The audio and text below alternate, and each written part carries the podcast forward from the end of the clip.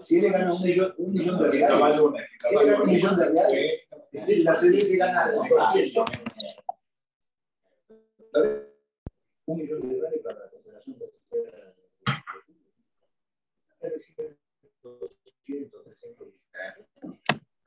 E vamos.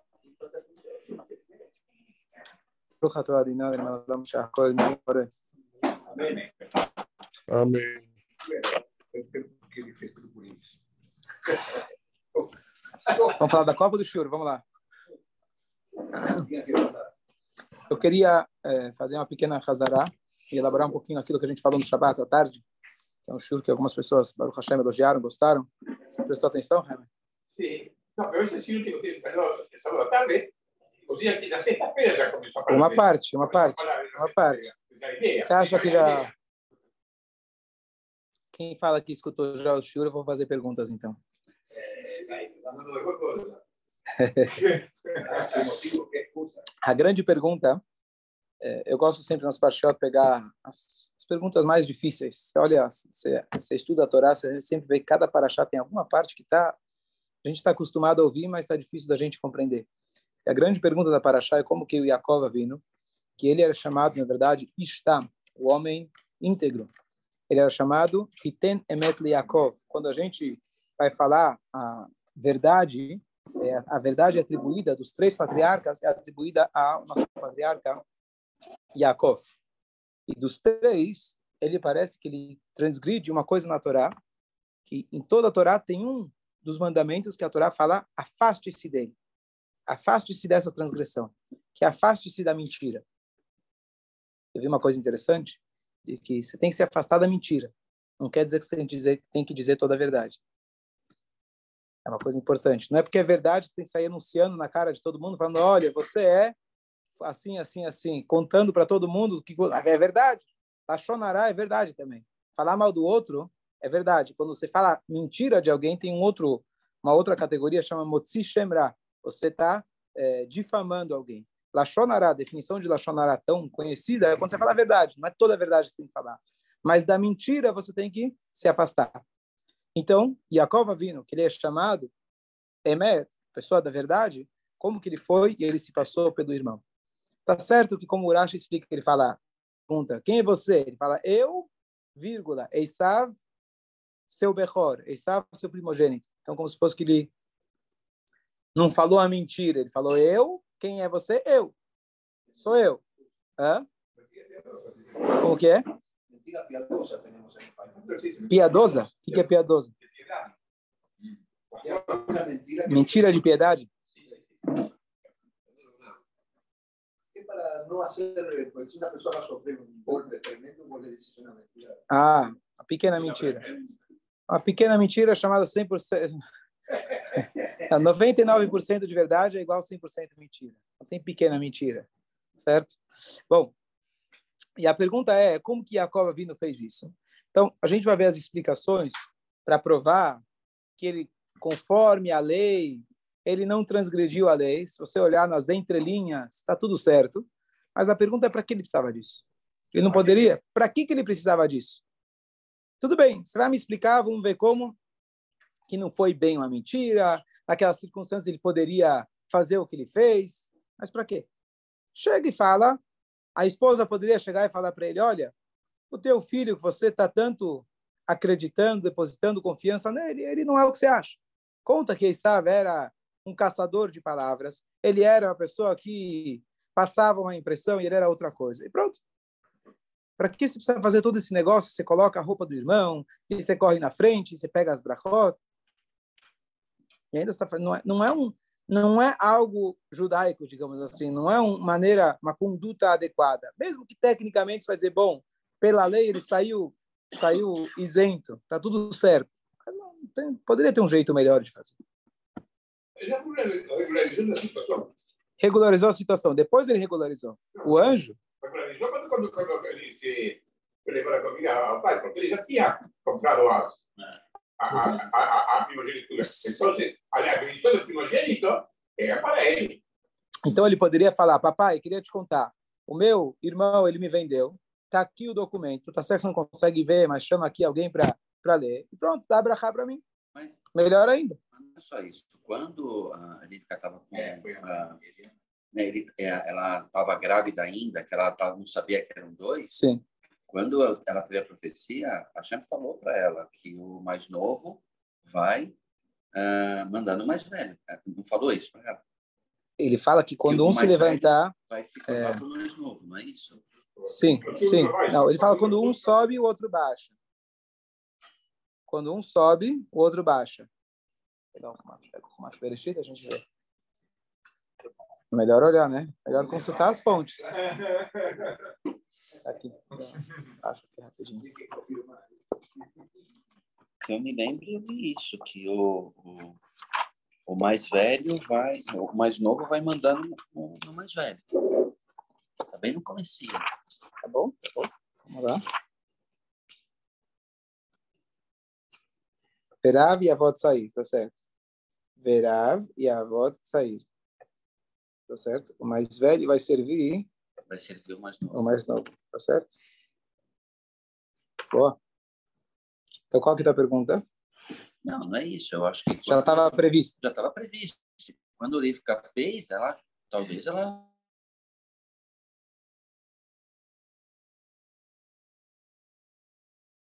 Tá, ok, boa. É, Deus tinha falado para Abraão, então sua pergunta é, se Deus já tinha previsto que o menor ia, o mais velho ia servir o menor, então ela não fez nada de errado. Você pode dizer, ok, mas quem disse que precisa ser desse jeito? É, o jeito, certo? jeito. Deus também falou que o povo judeu seria escravizado, mas ninguém pediu para o Paró escravizar o povo. Ele foi castigado pelo que ele fez. Ah, mas Deus falou que vai ser. Sim, mas ninguém falou que você tinha que ir lá e fazer isso. Deus falou que o mais velho vai servir o mais novo. Como? Quando? Vai se concretizar na hora que for, porque eu preciso me meter e mexer nas coisas. Às vezes você se meter, você até atrapalha. Eu já previu, então pronto, fica tranquilo. Por que, que ela fez desse jeito? A outra. A explicação do Shabbat foi muito bonita. Gostou? É, da bênção, né? É. Porque só tem Isaú, mas tem Jacó. Exatamente, exatamente. Exatamente, exatamente. A pressa não ficar falando que, que eu só estou repetindo, eu vou te acrescentar mais uma, mais uma pergunta aqui, não podemos falar. A pergunta é, ele chega e fala para a mãe, mãe, bom, se eu colocar a roupa do meu irmão, eu vou acabar trazendo para mim uma maldição em vez de uma bênção. Meu pai vai perceber que eu estou querendo enganar ele. Na hora, em vez de me abençoar, ele vai falar o contrário. A mãe responde, Deixa para mim. A tua, a tua maldição vai para mim. Ah, tá bom. Então vai para você, tá tudo bem. Que filho é esse? Certo? A, a mãe italiana, eu me mato. A mãe judia, eu me mato se você não comer. Que diferença faz? Tá certo? Lembrei de uma história quando eu vi essa pergunta, que eu vi agora na viagem, muito bonita, de não, eu vi antes de viajar ainda, é, que quando o Rebbe tinha cinco anos de idade, estava andando na, na, na, época na, na, na, na Ucrânia, na verdade, também já comunista, anti, anti-judeus, anti-tudo. Tinha lá um judeu um Yodi mais velho. E o falou para ele, tira esse casquete. Tinha aquele casquete, chapeuzinho, como se fosse uma kippah. Falou, tira isso. E qualquer coisa, deixa o inferno, eu, eu assumo. Eu vou para o inferno em vez de você. Assim falou o cara mais velho, meio que tirando o sarro. Rebbe, com cinco anos, e respondeu, que diferença faz? Se você vai para o inferno ou se eu vou para o inferno? Mas ele se lembra? Cinco, As, quem estava lá contou, com cinco anos. Alguém contou. Ele não ia contar de si mesmo. Que diferença faz se eu vou para o inferno ou você vai para o inferno? Um Yudi vai para o inferno. Que diferença faz? Imagina. Né? Não é tão óbvio assim. Mas o filho poderia falar, mãe, ah, então você assume a, a, a maldição? Ah, então tá bom. Então, se você... Eu não vou receber a maldição. Se você receber, se for para você, tá tudo bem. Meu pai vai desejar que eu vou... Vai dar tudo errado, então vai para você. Ah, então tá bom. Que filho é esse? Aí ele foi lá e fez. Então, a, vamos passar primeiro para a explicação técnica. Como pode ser que ele fez uma coisa dessas? Visões, mais ou menos entre todos os comentaristas, que uma fala, por exemplo, é, quando ele fala, eu sou Esav, o que, que eu sou Esav em relação à sua brachá. Por que o pai está escolhendo o Esav? Porque ele era mais velho. Então, eu sou mais velho. Então, quando ele diz eu sou Esav, eu estou em vez do Esav. Tanto é que depois que o Esav ele chega, ele fala, olha, quem roubou minha brachá? Será que ele chama Yaakov porque ele já me atrapalhou a vida duas vezes? Como atrapalhou duas? O que, que aconteceu? Falou, olha, há um tempo atrás eu estava com fome. Ele, em vez de me dar comida, ele foi lá, me fez eu vender a minha primogenitura. E ainda agora pegou minha brachá. O pai falou, ufa, então tá bom, então tá tudo certo. Eu pensei que eu dei a brachá para o filho errado, eu passei na frente. Agora que você me falou que ele já tive, que você vendeu para ele tua primogenitura, então tá tudo tranquilo, tá tudo certo. Tá certo? Então, quando ele vira e fala para o pai, eu sou Esav, então ele era Esav. Em termos é, jurídicos, ele estava representando o Esav, porque ele era o filho mais velho. Essa é uma explicação. Quer falar uma coisa? Fala. Jaime? Tá? Depois, tá bom. Esperar dar mais uma, você vai dar o checkmate. Termos jurídicos. Né? Termos jurídicos. Mas não em termos judaicos. Não em termos judaicos, ok. Bom, aí você tem a explicação do Rashi, que o Rashi coloca uma vírgula. Quando ele diz, eu sou Esav, o seu primogênito, sendo que ele era Jacob, ele fala, eu sou, vírgula, eu sou. Você é Esav? Eu sou. Quem? Eu sou quem eu sou. Esav é seu primogênito. Eu fiz conforme você me ordenou, dando a entender, você me ordenou a buscar caçar um animal e eu cacei. Não, eu fiz conforme você me ordenou muitas vezes. Você me falou muitas coisas, eu fiz. É mentira branca. É um negócio que você deixa meio mal entendido. A diferença de mentir e omitir. É, é mentir ou omitir, às vezes, às vezes é a mesma coisa, certo? Então, quando convém, etc. A segunda explicação, muito importante, que essa realmente é judaica, é muito judaica, tem uma frase que a gente canta, uma música muito conhecida que a gente como se dança perante a noiva, e se termina dizendo, Kalá na a noiva, ela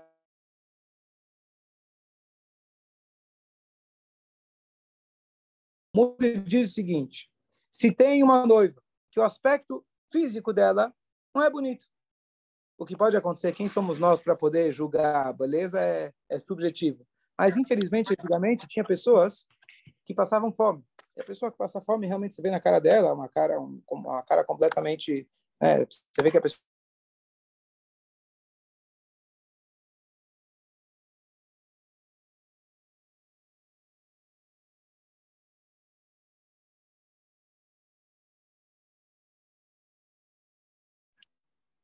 Tá sem som, Rabino. Obrigado. Eu mutei os outros, acabei mutando a mim mesmo. Você vai falar que ela é uma noiva bonita? Então o Shammai, famoso Beit Shammai, ele diz, não fala nada, fica em silêncio. O Beit Led, ele fala, peraí, se alguém compra uma mercadoria e ele chega e mostra para você, ele já comprou, não tem direito à devolução, ele mostra para você, o que, que você acha do meu carro novo? Você vai falar para ele que o carro é feio, que o carro é ruim, que o carro não presta? Ele já comprou. Elogia ele. Para ele, o carro é bom. Se ele escolheu aquele carro, na conta que ele fez, o carro é bom. Então, elogia ele. Então, calar na Abahassudá, você vai cantar para todas. Você vai, ó, num casamento cantaram a música. É, você viu? Nesse casamento cantaram a música. No outro, não, nesse aqui não cantaram a música, tá vendo? Ó. É? Então, um você fica em silêncio, não, não é legal. Não, mas não é só por isso. Ele fala, não, se o noivo a beleza está nos olhos de quem está vendo. Então, se ele escolheu essa noiva, você vai cantar que a Kalá é bela e ela é bondosa e assim por diante. Então, essa ideia, assim fica a lei judaica, que sim, se canta e etc., em todos os casamentos. Você não faz um crivo, quem vai passar, fazer um desfile de moda para ver quem foi aprovado, quem não foi, etc. Você canta para todo mundo, porque se ele escolheu ela, com certeza ela é bonita.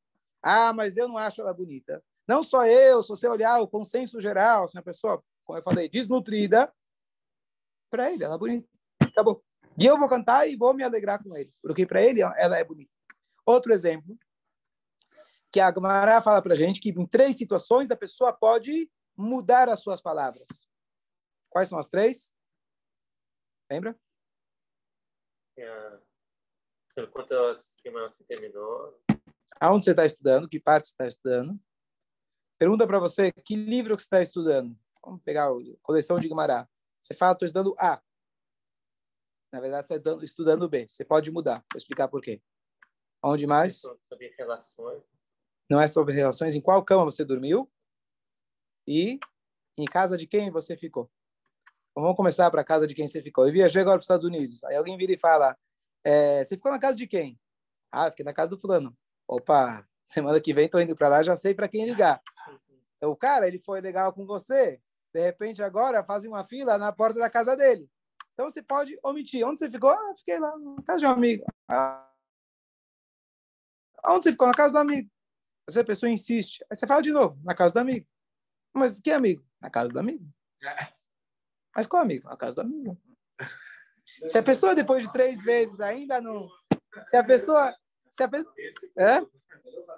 Não, mas eu, tô, eu, eu, eu, não sou obrigado a mentir. Se eu falar que eu tô num, fiquei num outro lugar, aí eu já estou entrando numa área um pouco mais cinza. Eu simplesmente não respondo.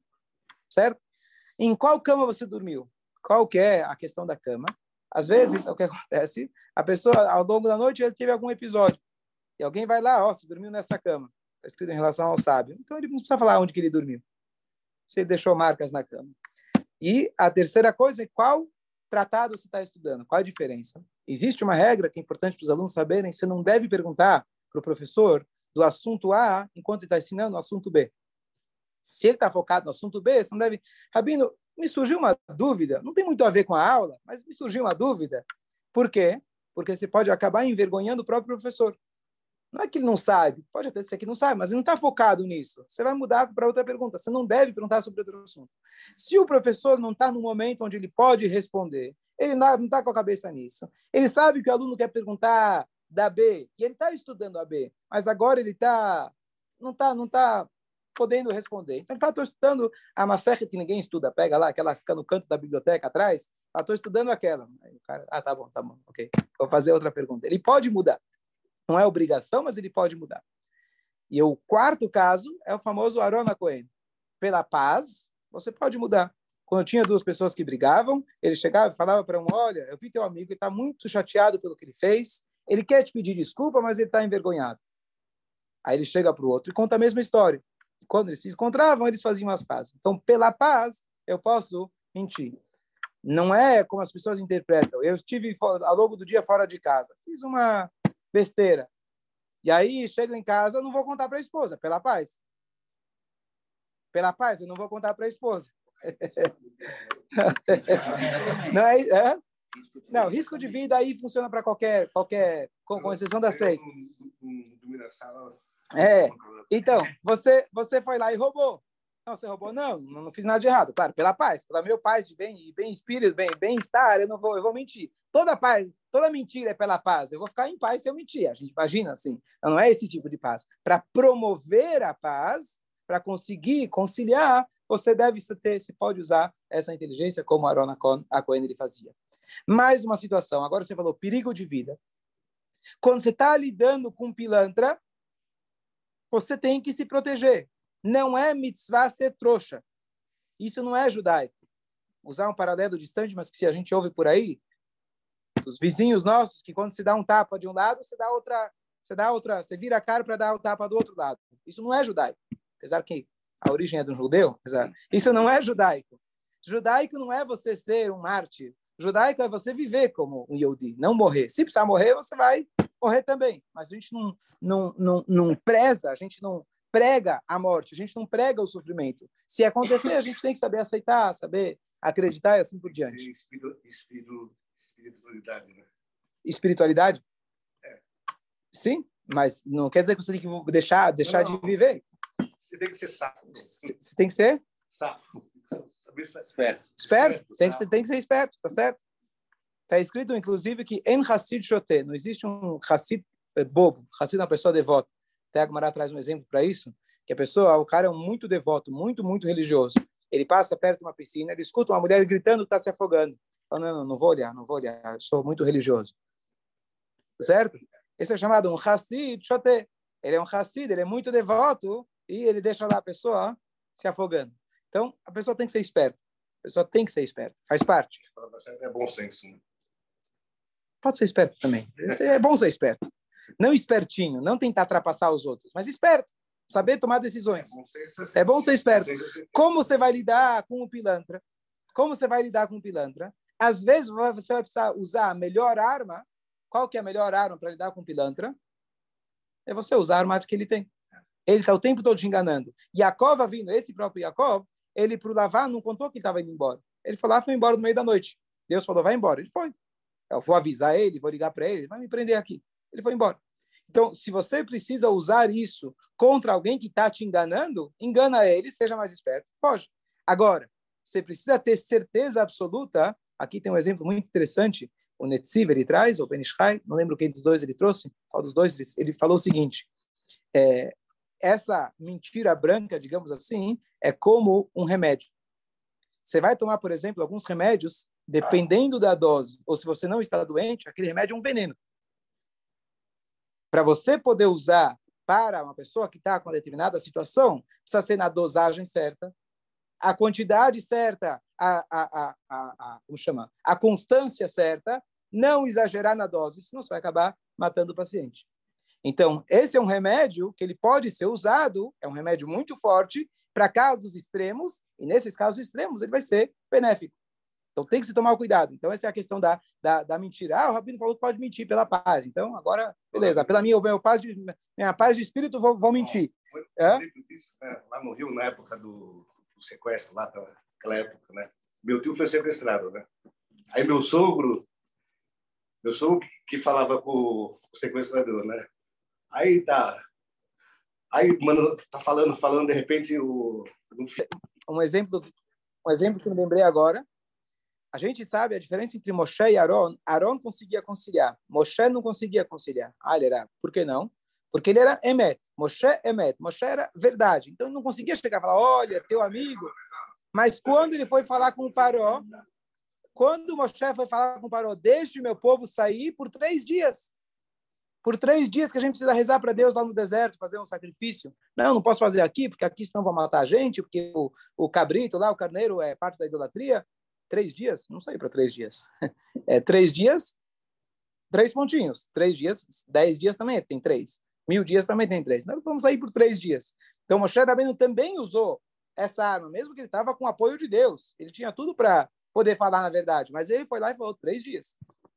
Então, quando você precisa literalmente defender a sua vida, você vai eventualmente fazer por isso. Então, Yaakov vindo ele fez porque ele sabia, número um, que ele tinha comprado a primogenitura, número dois, as brachot, se fossem para Isav, seriam perigosas. Isso ele sabia.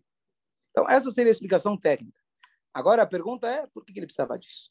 Você não poderia chegar e falar, Deus poderia intervir e falar, olha, dá brachá para o filho certo. Deixa eu te contar que esse Isav não é tudo que você imagina. A esposa poderia chegar e falar para ele. Então, a resposta que Deus não se prometeu é muito bonita, porque Deus não falou Lachonará. O que é Lachonará? Falar a verdade. Deus não iria chegar e falar, Yitzhak, a ilusão que você tem do seu filho é apenas uma ilusão. Isso é falar mal do outro. Deus não ia se meter e não ia falar. Ele preferiu fazer o Yitzhak cego, que um cego comparado, Deus nos livre com um morto, do que falar para ele, falar mal do filho dele. De quem que ele iria falar mal? Do Esav. Não era falar de um tzadik, ia falar mal do Esav. Aqui a gente vê como a gente deve tomar cuidado de quem a gente está falando, o que estamos falando, mesmo se tratando do pior dos piores, a gente não falar aquilo que é desnecessário. Se é para prevenir alguém, por exemplo, importante lembrar, se alguém vem te perguntar de um shidur, olha, estou querendo fulano de tal, como que ele é? E você sabe que ele tem um problema sério, grave, Deus livre de saúde, um problema às vezes de índole grave, você tem que, de alguma maneira, advertir a pessoa, porque aí senão você está colocando obstáculo na frente do céu. Aí não é Lachonará, você está prevenindo. Faça negócios com fulano, você sabe que fulano não é honesto, você tem que falar, olha, talvez procura outro. Fala. Sim, sim, sim, sim, a gente já falou, claro, mas tudo bem, mesmo assim, é, a pessoa que é, está falando que o cego não enxerga com os olhos físicos, com certeza. A gente falou aquele dia, ele tem uma visão muito mais, né? O Mauro está aqui escutando, mas a, a mãe dele foi cega por muitos anos, né? Fazia tudo, etc. Uma pessoa muito especial. Mas assim, o ponto é que a pessoa tem uma uma uma Deus tirou dele uma coisa que você não venderia por nada, a visão dele. Agora, por que Arifka fala? Uma coisa, é tanto, é uma coisa mais complexa. Por que não tanto tempo a primogenitura, se na verdade Antes a Torá, a primogenitura não, não significava nada. Só depois de Monte Sinai, é que a primogenitura diz, tem uma alahá que diz que é o filho mais velho. Duplo, duas, duas respostas. E, e olha o que aconteceu, olha o que aconteceu e, e com os três. Só, só elaborando a tua pergunta, que você falou.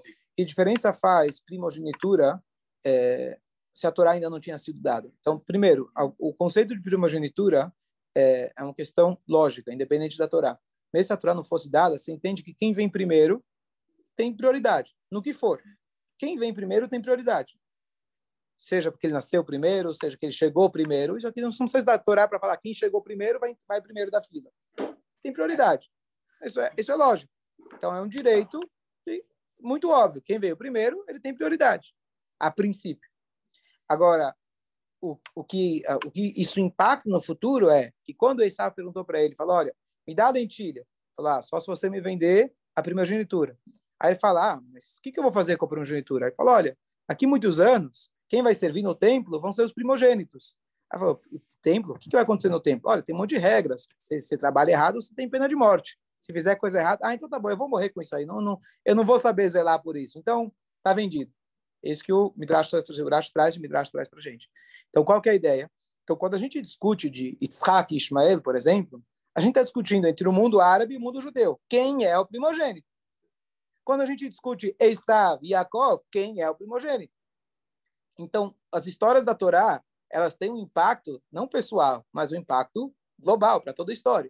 Então, quando ele fala, eu comprei, talvez até naquele momento não era tão relevante ser mais velho ou não ser mais velho, mas aqui eles estão construindo o nosso povo. E aí a pergunta é, quem é que vai ser o mais velho? Então isso teve impacto no futuro, mesmo que a Torá não tinha sido dada. Entendeu? Sim. Quer dizer, tem influência no. Tanto é que eles estão discutindo o Beit HaMikdash. O Beit HaMikdash não ia, ser não, não ia ser construído em pelo menos mil anos. Tá. Agora, agora, continuando. Por que foi dessa forma? Tá bom? Tá. Por que foi dessa forma? Então, aqui tem uma explicação muito bonita de alguns, juntando algumas explicações, mas muito bonita, que na verdade é o seguinte. Assim, ele reza, ele é bom menino, e aquele outro é malvado. Dá abraçar para ele vai dar errado que, que o pai ia falar? Ok, tá bom, você tem razão. Chama aqui o Yaakov. Fala, Yaakov, quero te dar uma brachá. Eu quero dar uma brachá. Que os livros que você escrever de Torá vão ser livros muito profundos. Que as rezas que você fizer que sejam realmente com muita concentração. Essa é a brachá dele. Uma brachá para um tzadik. Na hora que o Yitzhak ele vestiu, o Yaakov ele vestiu as roupas de caçador, a mãe de Rivka garantiu que a brachá para o nosso povo não ia ser apenas brachot espirituais, brachot para tzadikim. E aquele cara que sai para trabalhar? E aquele judeu que é caçador? E aquele judeu que ele precisa sair aí para caçar o seu pão do dia a dia? Ele não é Yaakov, não é a pessoa que está sentado estudando o dia inteiro. Não, a brachá foi só para o. A brachá só foi para aquele cara que reza direitinho. A mãe de ficar enxergou que o Yaakov precisava de uma brachá do tipo Esav. Se ela contasse para o marido esse é Yaakov e ele é o tzadik, ele ia mudar o tipo da brachá. Ela precisava garantir a brachá de Esav para Yaakov. E ela, como uma mãe enxergando o futuro do seu povo, ela então realmente garantiu que a brachá que ele fala, que Deus vai te dar o orvalho do céu e das gorduras da terra, ou seja, garantido que você vai ter comida, você vai ter prosperidade. Se você, você é uma pessoa que está ligada com o dia a dia, você vai ter sucesso. Foi isso que ela conseguiu garantir. Se as brachot fossem só do Yaakov, só quem é bom menino ia receber brachá. Ela conseguiu garantir que todos nós recebêssemos essa brachá. E por que então ela vira e fala Alai kilatchabeni? Isso eu não falei no Shabbat. Eu, eu assumo, eu assumo. Se tiver maldição, eu assumo. Então, a explicação, na verdade, ela não está querendo dizer eu vou receber as maldições. Ela estava falando para o filho: tem vezes na vida que a gente precisa ter coragem. Você quer, você quer ver que eu tenho, quer, quer ver que isso precisa de coragem? Eu pulo primeiro na piscina. Isso que ela estava querendo dizer. Tá gelado? Tá difícil de entrar? Eu pulo primeiro. Eu te mostro que vale a pena assumir o risco. É um risco. Inclusive, uma das explicações diz que Jacob pagou muito caro por isso. Ele foi depois enganado em relação às esposas. Ele chega lá e casou, achou que casou com a Rachel. De repente, ela é, ah, ele vai reclamar com o sogro. O sogro fala, ah, você que é mentiroso. o cara é realmente o pilantra. É você que foi lá e enganou teu pai. Você está reclamando comigo? O que, que ele vai responder? Depois ele ficou 22 anos que ele foi enganado pelos filhos que o Yosef tinha morrido. 22 anos se lamentando pelo filho. Que a Torá descreve que ele nunca se acalmou, nunca se consolou, porque o consolo acontece para alguém, alguém que faleceu de fato. Ele nunca faleceu, não tinha falecido. Então, 22 anos de sofrimento máximo. Foi caro. Mas a mãe falou para ele: tem coisas que vale a pena a gente se arriscar e pagar o preço. Para uma pessoa como Yaakov, para ter feito alguma coisa que não era 100%, tecnicamente funcionava, mas não era 100% Yaakov, o homem da Emet, ele pagou caro por isso. Para um tzadik, Deus cobra caro. Mas ele aceitou isso porque a mãe falou: eu pulo, eu estou pronto. Não se preocupe. Eu estou pronto para assumir esse tipo de cladó. Não vai, não vai dar para eu ir lá. Não, não, sou eu, como esposa, vou vestir as roupas do, do, do Eisav e pedir a Brachá, não, não vai dar certo. Eu preciso que você vá. Só quero te dizer que eu dou o primeiro passo. Se precisar, eu vou te mostrar que eu também assumo. Então não é que ele falou, ah, então a maldição você pega, então eu vou lá e pego a brachá para mim. Não, ela estava dando o exemplo, falando quão importante é a gente garantir que as brachot elas cheguem e alcancem a cada judeu, cada um de nós. Ah, eu vou sofrer por isso? Você vai sofrer, você vai pagar caro, e muito caro.